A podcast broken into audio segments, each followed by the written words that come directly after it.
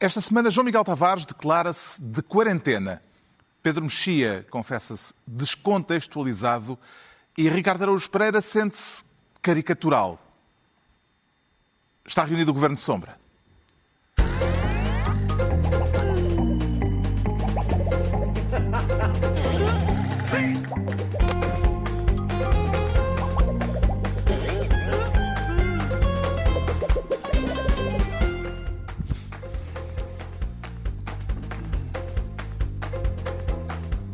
Ora viva, sejam bem-vindos no final de uma semana em que o mundo viveu em sobressalto com a propagação do coronavírus.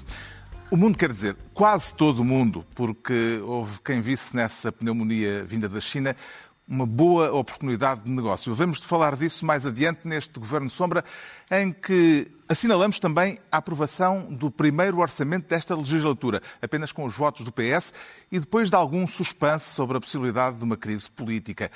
É por isso, aliás, que o Ricardo Araújo Pereira quer ser ministro do IVA. Chegou a acreditar que o governo podia apagar-se por causa do preço da eletricidade, Ricardo Araújo Pereira? Bom, eu não sei se, se ia apagar-se, mas eu cheguei, devo confessar aqui a minha ingenuidade, eu acreditei que uh, o, a, a descida do IVA ia ser aprovada. O meu raciocínio foi, peço a vossa atenção, o meu raciocínio foi, uma vez que a maioria do Parlamento desejava baixar o IVA da eletricidade, eu pensei que, em princípio, por causa disso, iam baixar o IVA da eletricidade. O próprio PS chegou a querer que baixasse o IVA da eletricidade aqui há uns anos. Há uns anos, Aqui sim. atrasado. Exatamente. O PS há uns anos queria e agora já não quer. O PAN queria na semana passada, mas agora não deseja. No entanto, ainda havia PSD, PCP, Livre, Bloco, CDS, Iniciativa Liberal e Chega que queriam.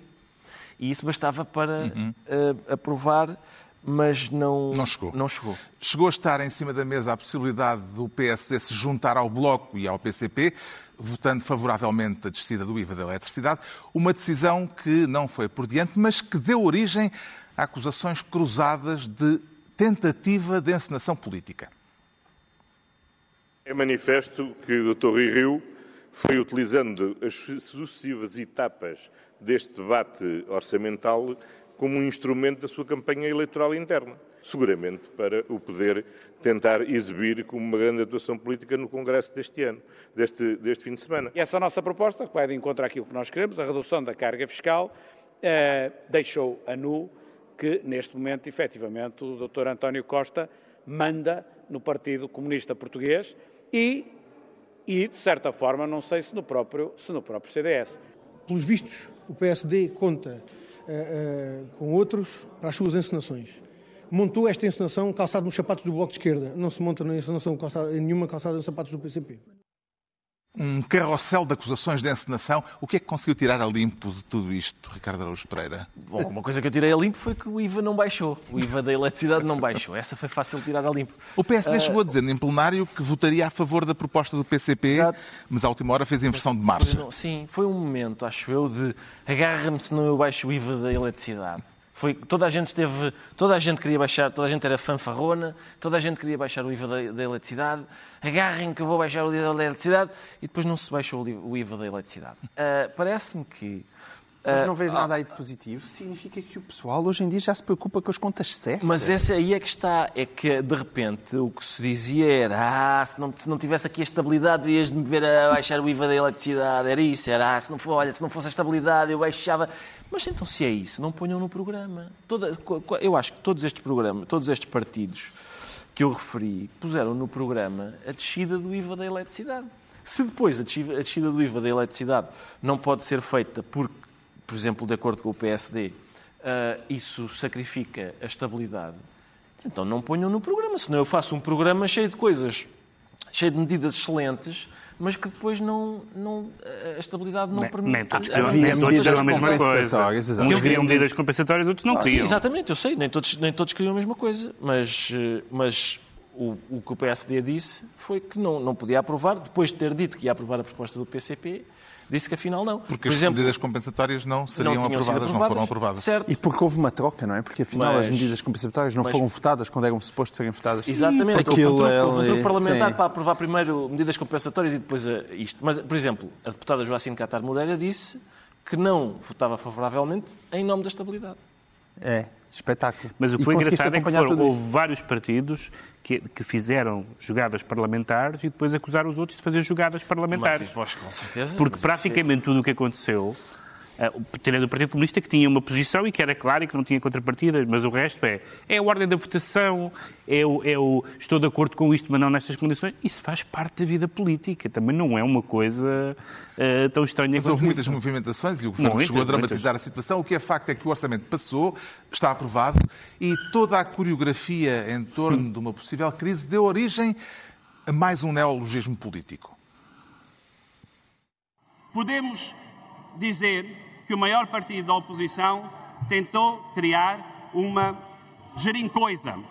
Uma coisa em forma de assim, parafraseando Alexandre O'Neill. A gerincoisa do eh, PSD, na expressão do ministro Mário Centeno, não foi por diante. Vê possibilidades, eh, Pedro Mexia, de ver futuro eh, para Alexandre O'Neill no discurso político? Mas não abaixo disso. É, é para baixo do O'Neill não vejo futuro.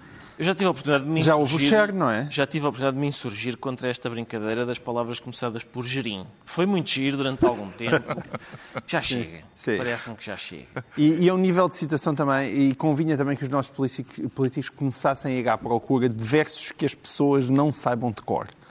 Não é? Que é uma coisa que se nota muito. Neste caso é o título de é um, o livro, título de, um livro de crónicas. Sim, é o título de um e, livro de crónicas. E não, e não é fácil isto. Há uma, a história de quem lê, por exemplo, a história do século XIX está cheia daquelas revoluções e levantamentos populares com nomes giros, a viradeira, e isso não é uma revolução, mas é de, de, de movimentos políticos, a viradeira e a, e a abrilada e coisas desse género. Mas tem que ser uma coisa. Quem criou a geringonça foi, foi o Vasco Polido Valente, não é? Tem que ser alguém que tenha uma.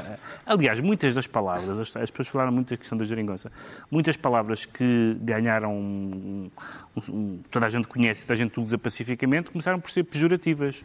Uh, punk era uma palavra pejorativa, queer era uma palavra pejorativa. E foram absorvidas. Foram absorvidas. Mas é preciso ter gênio. Não basta ser um mago das finanças, tem que ser um gênio verbal. Não, não dá Entretanto, este fim de semana está a decorrer o congresso do PSD, com Rui Rio já reeleito. Acompanha Pedro Mexia a análise do comentador político António Costa, quando ele sugere que o Finca-Pé de Rio, em torno do IVA da eletricidade, foi para consumo interno. Não há nada em, não há nada em aberto, na, não há nada em aberto na, na, no, Congresso Congresso do PSD. Ah, o Conselho Nacional. Sim, está bem, não é isso, mas, mas não há nada, não, o essencial não está aberto. Evidentemente que o Rio tem que, de vez em quando, fazer... Mostrar serviço. Mostrar que não, é, que não tem uma posição uh, débil e que, que faz um fim capé, uh, mas já o tinha feito noutros casos, até às vezes com uma veemência despropositada para compensar a sua habitual leniência, uma palavra que usa pouco no debate político, uh, em relação ao, ao, Partido Socialista. Mas, quer dizer, de repente, o, o, independentemente da questão, da, da, questão substancial e substantiva da, do IVA, uh, as pessoas, quando, quando os debates estão a correr mal, acusam os outros partidos de fazer coisas inauditas, jogadas parlamentares. Este partido fez uma jogada numa Assembleia. Nunca se viu. Nunca se viu. Nunca se viu. Uh, apesar de não ter havido gerincoisa relativamente ao IVA da eletricidade, formou-se uma maioria no Parlamento que suspendeu a construção da linha circular do metropolitano de Lisboa. Poderemos chamar a esta coligação, para este efeito, entre o PAN, uh, que fez a proposta, o PSD, o Bloco, o PCP e o Chega, uma gerincoisa? João Miguel Tavares? Não, uma gerim coisa não diria, mas uh, posso ter uma outra formulação com gerim só para fazer só a felicidade do Ricardo Espreza. Eu acho que foi uma... Prepara-te, Ricardo, Ricardo, prepara-te. Uma ingerência não, atenção, é melhor Inge... que tenham ouvido, porque havia, não sei se se lembram, na altura não? da formação deste novo governo, que ia haver uma gerim pança, uma gerim sonsa, uma gerim... Havia vários gerins. Tu ainda puseste aí o prefixo in. in, in. Uma, sim, há, ah, há alguma, alguma... Obrigado, concedo, Ricardo, obrigado. Concedo que obrigado. está... Sim. sim, sim, uma ingerência... Inovaste. Inovei. Porque foi isso que, é, é, foi isso que aconteceu aqui e, e faz muito impressão. Parece uma ingerência claríssima naquilo que é, é as competências. O legislativo entrar no campo do executivo? Parece-me evidente que sim. Uma coisa é a Assembleia da República estar a decidir o que é que faz com determinada verba, não é? Para onde é que vai o orçamento de Estado. Outra coisa é estar a dizer que agora para esta obra e começa aquela. E foi isso que aconteceu em relação ao metro de Lisboa e à linha central e à linha circular. Já tinha havido antecedentes, lembras-te da matérial Alfredo da Costa, também havia Já tinha uma, havido. E não são tentativa. nunca bons antecedentes, quer dizer, porque a partir daí o que é que se acontece também? É, o, é o, a Assembleia da República que começa a escolher as cores das carruagens ou então que tipo de roupa interior devem utilizar os condutores do metro. Não, não, não é Acho para que não queremos isso. saber. Não tens ah, ideias. Não, Não queremos saber. Não é Entregamos ao Ricardo Araújo Pereira não é a pasta de Ministro do IVA. Quanto ao João Miguel Tavares, quer ser desta vez Ministro dos Comendadores Comentadores. Ou será o contrário? Eh, Comentadores Comentadores. É, é, é como Isso é boca para o Pedro Mexia? É, é, O Pedro exatamente. Então, Mexia temos- já recebeu uma espécie de comenda e é comen- comentador. Não, mais do que isso. Recebeu comenda, é comentador e licenciado em Direito. Ah, Ele- ele- cabe neste, ele- neste ele perfil. cabe, E mesmo cabe. assim, não me ofendo com a boca do Sr. Comissário. O comendador, comentador que o João Miguel Tavares quer falar é António Vitorino, o Sim. atual diretor-geral da Organização Mundial para as Migrações eh, e antigo ministro. Eh, Quer explicar, João Miguel Tavares, porque é que o nome de Vitorino tem aparecido nas notícias de um caso, eh, acerca de um caso de corrupção que está a ser noticiado em Espanha? Sim, exatamente. O nome dele surgiu primeiro no El Mundo e depois eh, noutros meios espanhóis. Isto tem a ver, os detalhes ainda não são todos conhecidos, mas tem a ver com um aparente desvio de 35 milhões de euros da petrolífera estatal eh, venezuelana, que envolve duas eh, figuras de Espanha relativamente importantes e também dois altos cargos, dois altos quadros eh, venezuelanos. Essas duas figuras espanholas é um ex-embaixador de Espanha na Venezuela, mas também em Portugal, uma pessoa com ligações profundíssimas ah, à política portuguesa, foi cá embaixador de Espanha durante muito tempo. E foi também um- um- uma pessoa muito próxima de, de Mário Soares e de, e de mu- muita gente na, na política portuguesa. E de repente, no meio disto, aparece António Vitorino. António Porque tem uma consultora que faturou junto eh, desta Exato. empresa. E, e é muito engraçado que eu. eh, Muita gente, nós ouvimos estes casos e as pessoas perguntam logo, ah, e a presunção de inocência? Com certeza que António Vitorino, ninguém duvida da presunção de inocência dele. A questão está em quando os, carros, os- quando os casos surgem, a qualidade das explicações que as pessoas dão para, eles. E a qualidade da explicação de António Vitorino, mais uma vez, não foi brilhante. Porque, por um lado, ele diz, mas eu não desviei 35 milhões de euros, ninguém estava acusado de ter desviado 35 milhões de euros. Aliás, aquilo que está aqui em causa é qualquer coisa na ordem dos poucos centenas de milhares de euros, mas que essa consultora terá servido para ajudar na circulação do dinheiro, que andou pelo Panamá e pela Suíça, como, como vai sendo habitual. E depois também ele acrescentou, e eu nunca tive nenhum negócio com empresas venezuelanas. Também não é isso que está em causa, porque o negócio não era com empresas venezuelanas, eram com aqueles dois, dois, Portanto, tu. Estás a dizer que ele se defendeu muito bem de coisas de que não era acusado? Ele defendeu-se extremamente bem de coisas de- que não foi acusado, exatamente. É, uma boa, é um bom resumo. Até a de relações, neste caso, eh, junta gente da área do PS e do PSD. É isso, é que depois, essa é a parte que a tal cerejinha em cima do bolo que é especialmente deliciosa. É que quando se vai um escavar um bocadinho no caso, de repente não é só António Vitorino e surge também a família Dias Loureiro.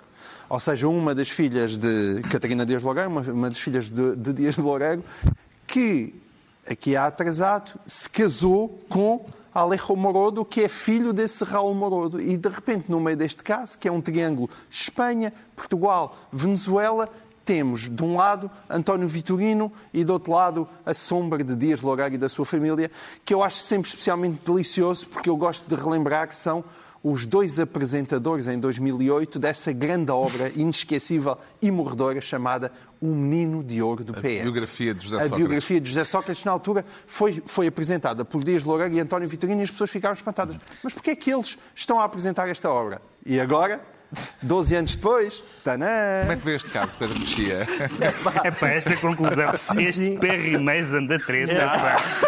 É, pá. Perry Mason É, da pá, por amor de treta. Deus. Não, é, não estou a dizer que há uma ligação direta, É. Pedro. Vê lá, então um bocadinho menos de... Estás só a sublinhar uma coincidência Não, gira. lá, sem, uma coincidência, gira, sem menos literal. Eu nunca vi um poeta. Mas o Perry Este- Mason devia ter dito. Não, que estava. este fizeste um poeta- tcharã Estiveram, Não na mesma Está sala. lá em casa e enche, e enche o seu quarto de metáforas. Vem para aqui, só que é precisão analítica. Quero que, quando- sobretudo quando se está a E acusar como é que vê com precisão analítica este caso, Pedro Mexia? Com precisão analítica, vejo que que, uh, que, todos nós vivemos em Portugal, lemos jornais e conhecemos, lemos e até investigações Sempre, e livros. E lemos. Exatamente. O livro do, do Gustavo Sampaio, Os Facilitadores. Uh, pensava que era para o Gustavo Sampaio. Uh, e conhecemos tudo isto, portas giratórias, blocos centrais do, do, do bloco central dos interesses, uh, endogamia familiar, etc. Dito isto, o que eu li nos jornais, eu leio justamente com os olhos e não com o nariz, não é? Nossa velha discrepância. Portanto, o que eu leio nos jornais é... Ao fim destes anos todos, não, o meu não. nariz já te deu provas tão boas de ser um ótimo nariz e mesmo assim tu não gostas é, dele. És um, um perdigueiro da falcatrua. mas, Pá, mas não é preciso ser grande perdigueiro. Os não é? jornais que dizem que António Vitorino poderá estar a ser investigado em relação com este caso. Portanto, vamos ver. Portanto, os meus dotes de Shazam que o João Miguel tem, eles até estiveram juntos a apresentar o mesmo livro, oh, não funciona assim. Para além dos próprios envolvidos, isto ainda representa ou representará algum embaraço para alguma família política? Não, não, Carlos, acho que não, por causa do, da situação de empate, que é a minha favorita. Aliás, hoje a capa do público de hoje diz, não é apenas a família de Dias Loureiro, é, diz, o público de hoje diz negócio de Dias Loureiro na mira da justiça espanhola, antigo ministro ministro português envolvido na investigação. E, portanto, esse hoje é sábado. Esse. Ah, já, já, porque já, já é sábado, não é? Não, então foi de sexta-feira. Foi o de ontem. Foi o de ontem. Um, o, o, a minha situação também ser favorita domingo, não é? É que este programa vai dando ao longo da semana. Yeah, Sim, vai dando ao longo da semana. É, foi de sexta-feira, acabou de sexta-feira. Sexta okay? uh, a minha situação favorita é esta. É uma situação de empate em que há uma pessoa do PS envolvida nas suspeitas de falcatrua, uhum. uma pessoa do PSD envolvida nas suspeitas de falcatrua.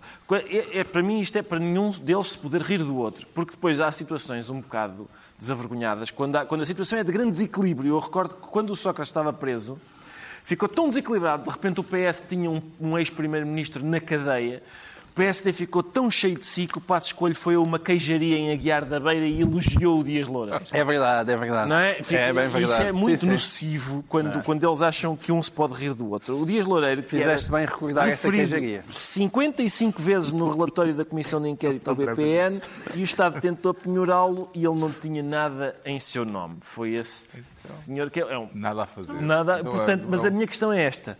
Eu, Olha, creio, eu desafio. Parece que me estás a falar pelo nariz. Não sei porque é que Pedro Mexia não te não está a criticar. Senhor, não isso parece, isso parece uma intervenção extremamente nasalada. Não, é, não, senhora. É, é, é um momento patriótico da minha parte em que eu digo à justiça espanhola quer, ver, quer vê-los a tentar apanhar um homem que, apesar de 55 vezes referido no relatório da Comissão de Inquérito ao BPN, quando foram para penhorar não tinha rigorosamente nada em nome dele. O João Miguel Tavares Vamos fica então ministro dos comentadores, comendadores ou vice-versa, e é a altura do Pedro Mexia se tornar ministro da EP.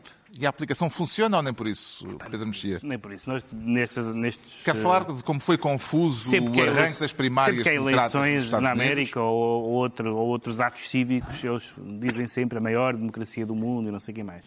Mas depois, o material falha sempre. Nós lembramos do que foi aquela Costuma coisa. dizer que o material tem sempre razão.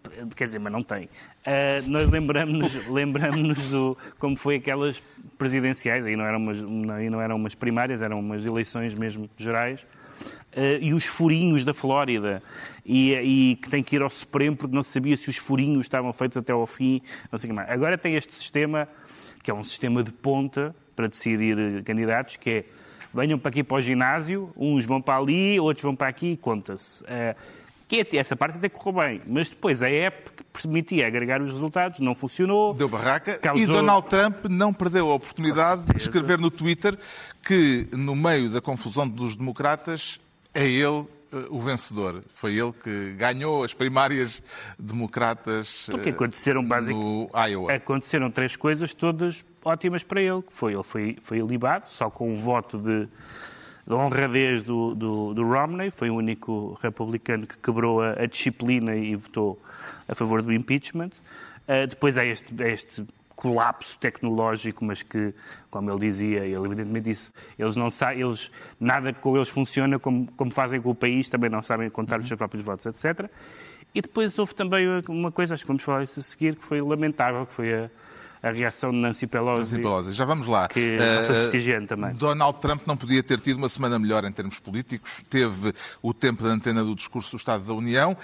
Foi alibado no julgamento do impeachment. Tem que medida que isso reforça politicamente, João Miguel Tavares? Oh, porque, como dizia o o velho Frederico, o que não te mata torna-te mais forte. E isso parece-me evidente que tem acontecido com Trump nos Falando de tempos. frases que nós não sabemos de cor e, portanto, podem ser citadas. Exato, exatamente. Mas é, é- Não, ok. É o velho Frederico, mas eu tenho saudades daqueles tempos em que as edições portuguesas traduziam... Os nomes próprios, sim. Frederico Nietzsche, Carlos Marques. Carlos E há, um, Marx. e há um que ficou, Júlio Verne. Exato. Ninguém Júlio diz Júlio Verne. Nunca mais, Pois nunca não, mais é foi bem verdade. destraduzido. Carlos Marx era bom. Era- é quase tipo do ODP, não é? Fica um bocadinho do. E este tipo que aqui está? Exato, Carlos Marx. Bom, o discurso do Estado da União ficou marcado por mais um momento de confronto não verbal Marx. entre Trump e Nancy Pelosi. Sim. Eh, o presidente americano eh, não apertou a mão à presidente do Congresso norte-americano e ela, depois de ouvir o discurso de Trump, rasgou na própria sessão. Pegou no, no- naquilo e fez ali eh, uma sessão pública de destruição do discurso de Trump. Eh, quando Nancy Pelosi diz que aquela foi a coisa mais cortês que podia ter feito, considerando as alternativas, que tipo de alternativas é que imagina que ela terá ponderado, Ricardo Araújo Pereira? Oh, Carlos, eu, eu tendo em conta estas imagens, hum, assim, a primeira alternativa que me ocorre eu vou colocar de lado porque o papel não me parece nem macio nem absorvente o suficiente para Nem ela ia fazer aquilo ali. Não sei, não, eu não, lá está, eu não sei, porque isso, eu, eu gostava de falar sobre isso, que é, eu, atenção, eu, eu não, não reclamo saber como é que se lida com Donald Trump. Ah, Ah, mas, que há me uma parece, maneira. que me É parece não se portar como Donald Trump se portaria. é isso que eu vou É. dizer. Olha, vamos é estar que de eu- acordo. Michelle Obama, when, when they go high, We, we- when não, they go when low, they go low, we, go, high. Não é when they go low, we go lower. Claro. E portanto, eu, lá está, era o que eu estava a dizer. Isto não, não Antes teve do- legendagem, pois não? Não teve, mas as pessoas, o nosso público, ó Carlos, o nosso público, é por amor de Deus. Em inglês técnico. Por amor de. Deus. Ah, quando ah, o que me parece é isso, é, eu não, não reclamo saber como é que se lida com Donald Trump. Parece-me que os democratas, ao fim de quatro anos, é, é, é, também ainda não sabem. E este tipo de manifestação, como dizia o Pedro Mexia, parece-me contraproducente, porque ah, ah, é um troglodita, vamos então ser iguais ao troglodita. Eu acho que isso é a vitória dele. Isso não é? lembrou-me Isso é um bocadinho aquela reação que houve. Aquilo é completamente inaceitável e acho que foi essa uma, uma reação generalizada. sim. A- a- Aquela reação que houve no Partido Democrata a um certo momento, que é de quem é que deve ser o nosso candidato presidencial? Talvez a Oprah. Portanto, para quebrar esta ideia absurda de candidatar a presidente uma celebridade, vamos candidatar a nossa celebridade. Felizmente de- deixaram-se disso. E, de facto, ele é, gosto ou não gosto, nenhum de nós aqui a esta mesa eh, aprecia o senhor, é o Presidente dos Estados Unidos, foi eleito fez o discurso, eh, ela não tem que aplaudir, não tem que fazer boa cara, rasgar o discurso é uma coisa de uma falta de. E, e- e, de repente, ao pé de Trump, fica mal ela na fotografia. é Atenção, isso. todo o discurso e as encenações televisivas foram vergonhosas que ele fez. Mas isso é, outra, isso é outro assunto e dele já não esperamos nada. Além de Trump, quem é que marcou pontos no Iowa, nas eh, primárias democratas? Eh, Aquele Buddy Gig But- surgiu assim inopinadamente. eh, Não surgiu bem, inopinadamente, é? porque é o único é o único candidato com possibilidades jovem, não é? Nem Sanders, nem Biden, nem Warren são jovens. Ah, e e, e se, o- se o Biden continuar a cair nas, nas Mas sonda- é- essa é que é a ironia, não é? É que, de facto, o impeachment parece ter prejudicado muito mais Joe Biden Exato. do que Trump, mas também com boas razões, porque aquilo que se passou na Ucrânia de e com o Biden. filho, e ele, na verdade, também nunca se distanciou do filho como eu acho que se devia ter distanciado. E isso pode ter comprometido eh, definitivamente a candidatura dele. O Pedro Mexia fica assim ministro da EP, estão entregues as pastas ministeriais por esta semana. Agora o João Miguel Tavares declara-se de quarentena, e é uma quarentena voluntária ou forçada, João Miguel Tavares? Eu receio bem que em Portugal só haja uma resposta para essa tua pergunta. Não trouxe é? a máscara. Não, não trouxe a máscara. Eu, nós não somos dados a alarmismos, somos pessoas muito ponderadas. E este é um programa sério, e Sério, este é um responsável. programa sério e responsável, não faríamos isso. Mas a tua pergunta sobre a quarentena forçada ou não, Em Portugal não poderia ser forçada, não é? é isso. É que em Portugal não poderia ser não forçada. permite. Isto vem a propósito, claro, do alarme mundial a respeito do coronavírus, que ainda não chegou a Portugal. Ainda assim, pelo simples não, eh, não seria melhor, de facto, precavermos. eh, A Ministra da Saúde eh, pôs a hipótese de se rever a lei e de as quarentenas poderem ser obrigatórias. Sim, e deixa-me dar aqui um elogio à Ministra da Saúde, que é uma coisa tão rara que é possível eu não tenha ouvido um elogio hum, há vários anos. Mas neste caso eu acho que ela tem razão e, não, e acho que já vai tarde. Eu fiquei surpreendido com O isto. Eu não Francisco Jorge tinha... também disse isso. Sim, o Francisco Jorge uh, afirmou isso e, e também com toda a razão. A Ordem dos Médicos está a favor, a Ordem dos Enfermeiros está a favor, porque qual é o problema? O problema é que isto não é só lei, isto é um problema aparentemente constitucional, porque exige, existe o artigo 27 da Constituição que diz que as pessoas não podem ser privadas de liberdade individual a não ser que sejam condenadas por alguma coisa. E depois elenca uma série de exceções. Mas na série de exceções, a única exceção que tem a ver com razões médicas é se as pessoas tiverem problemas psicológicos graves e, e representarem um perigo para a sociedade. Ou seja, não há quarentena representada na Constituição da República Portuguesa e, portanto, há quem interprete isso dizendo lamentamos, o Estado não pode obrigar ninguém a ficar de quarentena contra a sua vontade. Ora, no caso de uma epidemia, isso é evidentemente um absurdo. As pessoas têm que ser obrigadas a ficarem de quarentena se tiverem um tipo de vírus que represente um perigo para a sociedade. E, portanto, olha, se calhar aproveitava-se, revia-se a Constituição e até se tirava aquela parte lá do início sobre caminhar para o socialismo. Era aí que tu querias chegar. É isto tudo Sempre a meter uma Aproveitava-se fatia a quarentena e epá, fazia-se ali de uma bacon. limpeza. Sim. E eu deixava só mais, já que se ia rever, deixava ali mais umas sugestõesitas. É, só o- Era aí que Havia esse é, o, vir- é o vírus olha, que te incomoda mais, não é? Vírus que vinham por bem. Porque olhas para a nossa sociedade e o caminho para o socialismo Cuidado está isso, tão, está vírus que vêm por bem. Porque, além da Ministra da Saúde, houve esta semana uma outra Ministra, a Ministra da Agricultura, a pronunciar-se sobre o coronavírus. Até pode ser bom para o negócio. Eu acho que até pode ter consequências bastante positivas. Agora, ainda assim, não tenho dados que me permitam poder fazer uma avaliação. Mas atendendo a que é um mercado emergente, em crescimento explosivo e que nós temos que nos preparar também para podermos corresponder àquilo que, dentro daquilo que é o nosso objetivo e a nossa ambição, podermos contribuir para reforçar as nossas vendas e equilibrarmos a nossa balança comercial. A Ministra Maria do Céu Albuquerque, Ministra da Agricultura, a explicar porque é que o coronavírus até pode ter consequências bastante positivas. Como é que sugere que aproveitemos esta oportunidade a nosso favor, Ricardo Araújo Pereira? Eh, Ó Carlos, eu. Vamos lá ver. A, a ministra, entretanto, eh, veio esclarecer.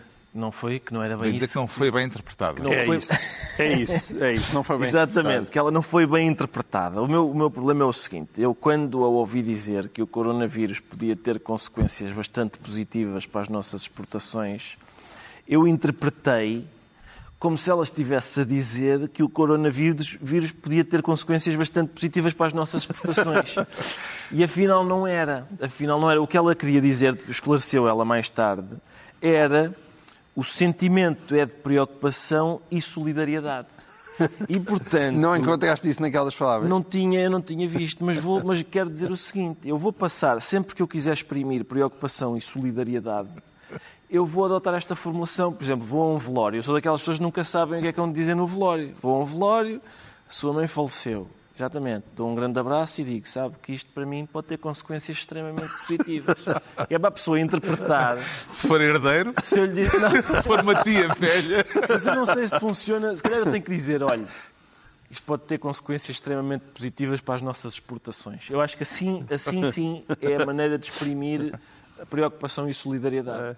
E que consequências positivas. Quer dizer, temos que também analisar a vertente positiva. Se a Ministra Sim, isso é verdade. Eu, nos eu- pôs perante esta hipótese. eu acho que é muito bem, eu acho que é muito bem visto. Nós eh, acho que perdemos É o que? Exportar tempo. máscaras para a China? Não, não, neste, neste caso eram, eram bens agro, agroalimentares, acho eu, não é? Eles comem mais cenouras. Acho que, eu te- não sei, não sei que raio de, de contaminação é que pode haver lá, que de repente os chineses com o coronavírus Então- ficam interessadíssimos nas nossas alfaces. Não podem exportar e coisa e tal. E, portanto, É disso, não é? Vão, vão- vão as nossas. É possível. Mas é, ma- mais a gente, devia, a gente devia ter um gabinete, se calhar um Ministério da Catástrofe, que estivesse ocupado com como é que a gente pode lucrar Com este que terremoto. aconteceu. Exatamente. Terremoto onde? Espera aí, o que é que a gente tem aí que possa interessar ao Sudoeste Asiático?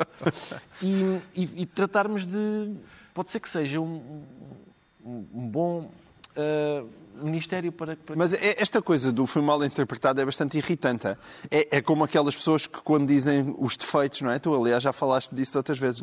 Que é o defeito que elas têm é, é se- se- sou excessivamente generoso. É, não, é, é, normalmente há dois. É confiar demais nas Confiar pessoas. demais nas Confiar pessoas, demais. sim. Na verdade é pessoas. um defeito dos outros, não é dele. É nos Ou, inquéritos de verão. sim, eles vão- ou teimoso, que é aquele defeito não é bem, não é bem é E aqui é igual também. É, é é igual. sempre. Os políticos tendem a ser extremamente mal interpretados. Houve outra má interpretação na própria China, que foi, se calhar não foi mal interpretado, que foi o que a China disse ao médico que alertou para o caráter do coronavírus, o caráter viral do vírus, não sei. Ah, foi- Faça redundância, vá. ele foi acusado de perturbar a ordem social. E eu acho que todas estas. E faleceu, entretanto. E faleceu. entretanto, coitado. A ordem social vingou-se Olha, se calhar podias ir ao funeral dele e. E dizer isto pode ter consequências bastante positivas. E assim se fechava um bonito ciclo de más interpretações. Vê estas palavras da Ministra da Agricultura como um- apenas um percalço verbal ou como uma declaração grave tratando-se de um membro do governo? Pedro Mexia. Geralmente a lógica do copo meio, meio cheio dá disparates. Quando é com vírus, a possibilidade desse disparate não é uma, apesar de tudo, não estamos naquele grau de. Não é, não é a anedota da hemodiálise. Era isso que eu ia dizer, não é a anedota da hemodiálise, não é tão ofensiva como, mas é absolutamente. Provavelmente as pessoas já não se lembram da anedota da, da hemodiálise na altura em que estavam a falecer Do pessoas ministro em Carlos Évora Borrego. e o ministro Carlos Borrego, ministro do Ambiente, disse que até se podia aproveitar eh, aquele, o chumbo, não é? Era alumínio, não sei. Alumínio. Era um- assim, um- eh, o que era. para efeitos de reciclagem. Sendo que aí era uma, assumidamente uma piada de péssimo gosto e de péssimo timing. eh, e que lhe custou o cargo, era assumidamente uma piada. Aqui eu não sei exatamente em que espírito é que, é que- é que foi dito isto, mas eh, perante, estas, perante estas situações, copos meio cheios ou achados verbais não são boa ideia. Não, nunca são boa ideia. Não acho que seja uma coisa de uma gravidade extraordinária, mas foi muito insensato, certo? Não, e é ótimo para galhofas à, à, Não, noite, e por isso agradecemos. No late night. No late night. Por isso agradecemos, sim. Está esclarecido porque é que o João Miguel Tavares diz sentir-se. Diz sentir-se como? O que é que era? Era. Quem eu? Sim, de quarentena, não é? De quarentena, exatamente. quarentena. De quarentena. Quanto ao Pedro Mexia, declara-se descontextualizado. E neste caso, também para tratar das consequências de declarações polémicas. O que é que tornou inevitável a demissão de Abel Matos Santos da direção do, do CDS, Pedro Mexia? Sim, há bocado falei do timing. O que aconteceu foi, houve uma, um dirigente do CDS eh, eh, que fez há uns, há uns anos e que agora foram recuperadas. Nós até já falámos disso aqui na semana Falámos passada, disso, mas mas, é esta semana ele demitiu-se. Sim. A, a- a minha pergunta é, terá sido empurrado ou eh, foi ele que teve um rebate de consciência e percebeu que Provavelmente não as estava bem no coisas, lugar Mas eu queria onde- salientar sobretudo a questão do Ele timing. acabou por cair da cadeira da direção do, é, da Comissão Executiva Acabou, do é CDS. uma questão- acabou por ser uma questão de timing, porque, por exemplo, é uma pessoa que, é que- de quem repescaram declarações ofensivas. Posto perante as declarações ofensivas, ele pediu desculpa e demitiu-se.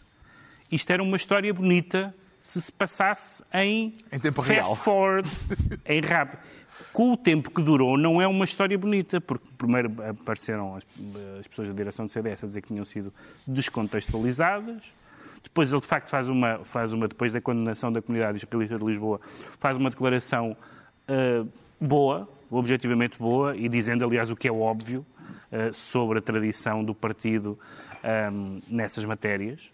Ah, aliás, muitas, é muito engraçado também ver algumas pessoas a atacar o Abel Matos Santos nesta matéria, pessoas que nunca tiveram particular respeito pela existência do Estado de Israel. Ou Vi algumas nesta semana, o que tem alguma, o que tem, o que tem alguma graça, mas é evidentemente, uma, é evidentemente um tipo de declarações que não pode ser produzido por um, por um partido do mainstream, se é que o CDS ainda continua, quer continuar a ser do Mas mainstream. o CDS, num primeiro momento, saiu em defesa do dirigente. Saiu, saiu. Saiu dizendo que foram, que foram tiradas do contexto, não foram. Eh, Disseram que foram, foram buscar isso malevolamente. Claro que foram buscar isso malevolamente. Uh, mas é evidente que, o ser, que isto não corresponde à tradição do CDS e isto podia não ter importância nenhuma se tivesse passado, como digo, num dia resolvido no outro que a direção tenha deixado isto durar, ou ele, não sei quem é que deixou, mas. A direção uma, também, uma vez que emitiu um uma comunicado. Vez que emitiu um comunicado, exatamente. Com aquele teor. Que futuro político vaticina para Abel Matos Santos depois disto, Ricardo Araújo Pereira? Que futuro político, ele pode ainda ter futuro político, há cargos políticos que ele pode. e que, aliás, e que, e que poucas outras pessoas terão capacidade para ocupar como ele. Por exemplo, ministro do ultramar. Não há, não há assim tantos políticos candidatos sim, na, na vida não política há. portuguesa que possam. É uma espécie de ministro sem pasta, na verdade. É, na verdade, seria, mas. Eh, ou então, por exemplo, um, liderar a mocidade portuguesa. O meu, pai, o meu pai guarda tudo. E eu acho que o meu pai ainda tem uma farda de bufa, uh, que era, era o nome que se dava à mocidade portuguesa. Por isso, se o Abel uh, quiser precisar. precisar, ele que me deu um toque, porque eu, eu peço ao meu pai, eu acho que ele ainda tem. Uh, És capaz de receber o toque. Sou capaz, não é? Com, a, com esta demissão de Abel Matos Santos, o CDS terá conseguido demarcar-se dele por inteiro, João Miguel Tavares, ou isto pode deixar sequelas? Isto quer dizer, vamos ver, isto também acontece porque o Chicão, eu vou continuar a chamar de Chicão, peço desculpa, não se vai perder, ele, é, por si próprio, pela sua própria postura, é muito encostado à direita e, portanto, claro, como Pedro Mexia disse, as pessoas vão malevolamente procurar no passado da sua direção os exemplos para provar a tese. Malevolamente é elogio, nesse caso. O problema, é que, o problema é que a tese existe, não é? Ou seja, os exemplos existem para provar a tese. É verdade. Eu às vezes também não gosto de, de exagerar excessivamente, de repente, o facto de existir um senhor que, dentro de um partido, diz coisas doidas. Mas quando fazes parte de uma direção do Essa partido, é a diferença. fazes parte de uma direção do partido, não é? Uma coisa é a gente dizer que há alguém na plateia, um, um, um, um maluco Sim, que um diz... típico maluco de congresso. Exatamente. Diz uma e que diz coisa. coisas descabidas e que isso de repente parece que é uma contaminação, só porque o homem esteve ali significa que toda a gente naquele partido é assim. Não é isso. Isso não acontece. Agora, a direção... dirigente... A direção, exatamente, um dirigente é um dirigente, não é? Já sabemos porque é que o Pedro Mexia se diz descontextualizado.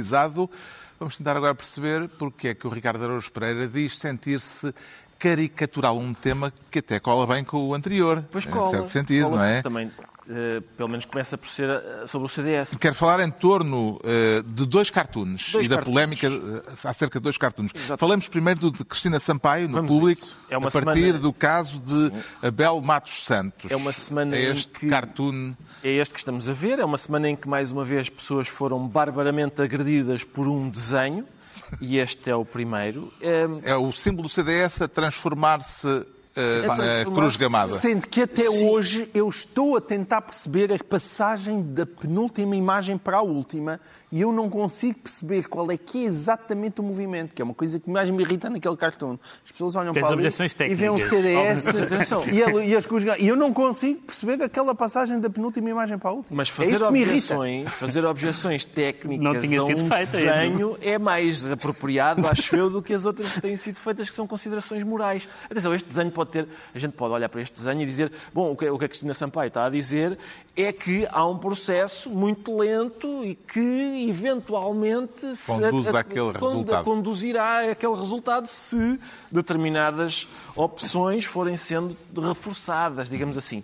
Mas a questão é esta, a questão é olhar para, para isto, como disseram algumas pessoas, quer dizer, que as pessoas têm todo o direito de fazer a crítica, não, longe de mim dizer que não têm, mas é, é só porque a crítica tem tendência a ser parva. Quando uma pessoa está a discutir, está a discutir com um cartoon, não é? Quando, quando, já são dois níveis de discurso diferentes, o discurso sério e o discurso humorístico. Não é? E depois uma pessoa olhar para aquilo e dizer assim: é lá, então isto é um exagero. Pois claro que é. É, é assim normalmente que o humor funciona. É com exagero. É como olhar para uma caricatura e dizer assim: é um nariz tão grande. Sim, é assim que se faz uma caricatura. Vamos ao outro. O, o outro, o outro assinado por Vítor Gargalo é uma caricatura do primeiro-ministro israelita a pôr um caixão com uh, uma bandeira palestiniana num forno crematório. Diz a Arbeit macht frei por cima. E a gente pode dizer outra vez a mesma coisa. É, epá, mas isto é um exagero, exatamente. O que é que estes dois car é um cartoons uh, têm em comum para além da indignação que geraram, Ricardo? Bom, tem, tem o facto de, de serem, Bem, de serem lidam ambos... com uh, o imaginário uh, do, à volta do Exato. período nazi. Exatamente. E normalmente, e normalmente quando se, digamos, quando se procura extremar uma posição, exagerar, uma, colocar a lupa sobre uma coisa para a tornar grotesca, normalmente, ou uma, uma das hipóteses que nos aparece de grotesco é, é, é a cruz suástica e o, e o Holocausto. Mas a questão é, há pessoas agora, por exemplo, a propósito deste segundo cartoon, o Vítor Gargal tem sido... Vasco. ah, Vasco desculpem, Vasco Gargal. Tem sido... Eu também lhe chamei Vítor Tem Gargal. havido a- ameaças de morte, a exigência de despedimento. A questão é, as pessoas, o- os desenhos são sempre considerados uma agressão. Já a gente tem tido essa experiência, não é? Noutros, noutras partes do mundo, os desenhos são, são considerados uma agressão gravíssima, à qual as pessoas respondem com. co- quando temos sorte, com exigências de despedimento e ameaças de morte.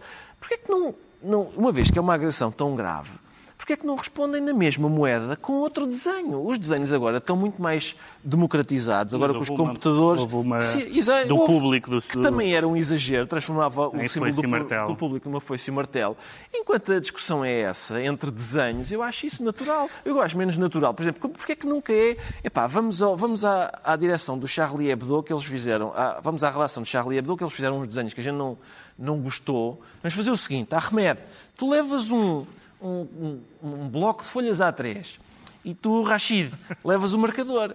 Eu chego lá e faço um desenho da mãe de um cartunista a dizer a um cliente que no carro é 5 euros e na pensão são 20. E pronto, e estava, resolvia-se aquilo entre, entre bonecos. Mas nunca é assim. Era mais fácil. É A assim. indignação provocada por estes desenhos parece-lhe justificada, Pedro Mexia? Todas, todas as comparações com o nazismo geram indignação justificada, no sentido que ninguém quer ser comparado, acho que quase ninguém quer ser comparado, e é evidente que se a sugestão é que, é que o CDS é um partido a caminho do, da- do- de qualquer coisa parecida com o nazismo, ou que o comportamento de Israel é qualquer coisa eh, parecida com o comportamento do nazismo, é normal que os visados e outras pessoas, além deles, se sintam ofendidos, mas, número um, não há nenhuma, não tem nenhum direito a não se sentir ofendidos. Exato. Esse é o ponto, esse é o ponto número dois. Podem responder das mais variadas maneiras civilizadas que há para responder. Mas eu acho que também não vale a pena dizer não, isto não é ofensivo. Claro que Não, é não, ofensivo. exatamente. Claro que é. Até porque nunca Aliás- ninguém pode garantir Sim, que não é claro. ofensivo. As pessoas Aliás, aliás nos coisas. cartoons, por exemplo, no, no- geralmente diz que nos debates o argumento ad Hitlerum é quando uma pessoa invoca uma comparação com o nazismo ou com o Hitler e o que se diz nesses casos é que perde o debate. E no discurso sério, eu acho que isso é verdadeiro, sim. Porque esse, porque, quer dizer, porque não, não faz sentido estar a comparar um adversário político, de- democrático, ao Hitler. É absurdo. Nos, nos cartoons que jogam com o exagero e com a caricatura, isso não se pode da mesma maneira, mas as pessoas têm todo o direito a estar ofendidas. Isso acho Se fosse editor de um jornal ou de uma revista, eh, João Miguel Tavares publicava estes cartoons?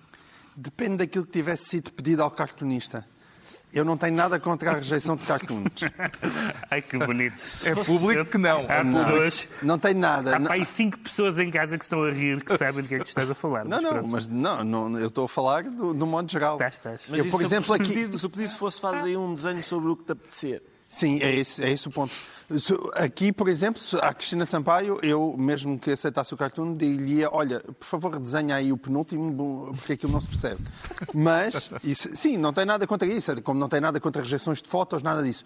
A questão é se for um espaço editorial. Ou seja, é como o espaço que quando nós temos quando escrevemos artigos de opinião. Quando tu atribuis a alguém um espaço em branco e dizes faz aquilo que tu quiseres, isso aí, do modo geral, não é aceitável uma rejeição. Se for um cartoon muito específico para ilustrar um tema específico, isso aí é diferente, sim. À altura dos decretos, Ricardo Araújo Pereira eh, decreta desvinculação. Decreto de desvinculação. Decreto é mais um lamento do que um decreto, porque Joacim Catar Moreira desvinculou-se do LIVRE. A notícia dizia assim: a deputada Joacim Catar Moreira entregou ao partido a carta, a sua carta de desvinculação. A carta de desvinculação já foi recebida pela direção do partido. Portanto, isto é um partido que não, ela não conseguiu falar com o grupo de contacto para esclarecer o sentido de voto.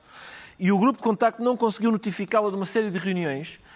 E agora que a comunicação está ágil e rápida, pois é precisamente agora que eles se separam. No próprio dia ela consegue comunicar que se quer ir embora e eles recebem a mensagem. Pois é precisamente nessa altura que se separa. Não é preciso É ter preciso azar. azar, é? azar. É preciso O ter João azar. Miguel Tavares decreta burla. Eu decreto burla, mas eu mudo já ao mesmo tempo, porque eu, eu devia decretar nariz. Nariz é homenagem a Pedro Mexia. Decreto nariz. Ah, porquê? Porque o meu nariz, o meu nariz já me tinha cheirado que havia ali qualquer coisa esquisita com o Domingos Farinho e aquela ajudinha que ele deu a José Sócrates. O meu nariz, o meu... Isso não é o meu... preciso nariz, pá. Ah, ah, este já não é preciso Chegavas nariz. lá com outros órgãos. É porque tu não acompanhaste aquilo que eu acompanhei, porque eu fiquei durante muito tempo a falar sozinho deste assunto também. Mas pronto, o meu nariz achava que sim, e felizmente o meu nariz, Mas lá- desta vez coincidiu também com o nariz do Ministério O chamado Público. autoelogio pituitário. É, bem, óbvio. tem que ser, tem que ser. E o Ministério Público finalmente acusou Domingos Farinho de burla qualificada por o facto de ter violado o regime de exclusividade enquanto professor da Faculdade de Direito. Agora fica à espera da Faculdade de Direito de Lisboa também. hum, ele- aparentemente, a própria Faculdade de Direito vai começar a fazer alguma coisa.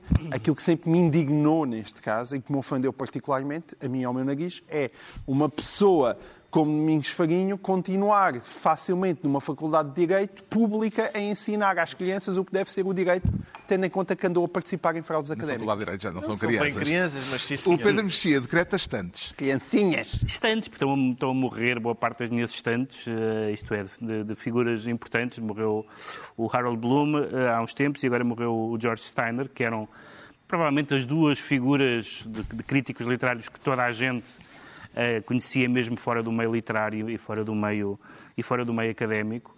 Eh, e foram eh, dois, dois, dois homens muito importantes na, na discussão de algumas das coisas mais relevantes na, na literatura sobre a criação, o cânon, a criação poética, o mal e os limites da, e os limites da cultura. E de morte deles repente. pode ter consequências extremamente positivas nas nossas exportações. Também, exatamente. Até porque tu sobes dois lugares na tabela dos grandes intelectuais É, do é mundo. isso, é isso. Mas, mas, de facto, mas, de facto, neste momento, com a morte deles, com a morte deles, como, como aconteceu com a morte do Humberto Eco há uns anos e tal, não há ninguém que ocupe. De facto, é uma espécie de momento histórico em que já não há ninguém daquela área que seja conhecido fora da sua área. Se calhar correspondeu a um- Intelectuais populares, digamos.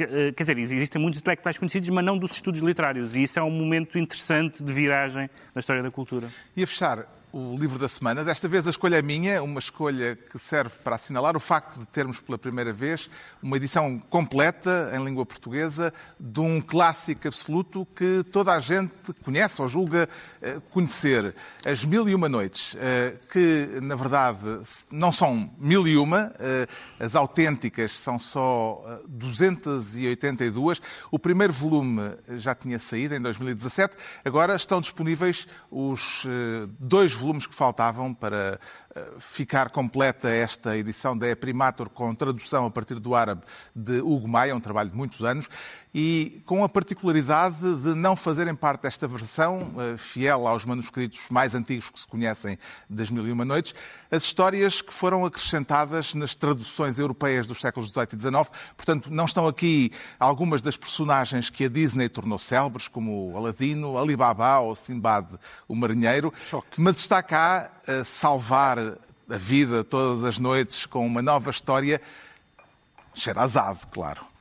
E eu vou então ler aqui um dos, um, um- dos finais desses dias em que É Sherazade o final salva, da salva a vida. duzentésima, octogésima Exatamente. segunda O final noite. do segundo volume. Fica então a nota que quem comprar O terceiro isto... volume eh, são notas Certo. e apêndices. eh, Mas quem comprar isto paga mil e uma noites e só leva 282, acaba por ser eh, desagradável. Mas, a certa altura, portanto, mesmo no fim, diz assim: Sherazade, sentindo a manhã chegar, calou-se. Que história tão boa e tão estranha, disse Dinarzade à sua irmã. E Sherazade respondeu: Isto nada é comparado com o que contarei a ti e ao nosso rei na próxima noite. Se o rei me poupar e eu ainda for viva, será ainda mais estranho. É isso que prometemos para a próxima semana. Coisas ainda mais Nós estranhas. também, eh, eh, ao longo de mil e uma noites, havemos de ficar aqui a contar histórias estranhas É. da atualidade.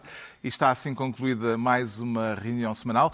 Dois, oito dias, à mesma hora, na SIC e na TSF, novo Governo Sombra, Pedro Mexia, João Miguel Tavares e Ricardo Araújo Pereira.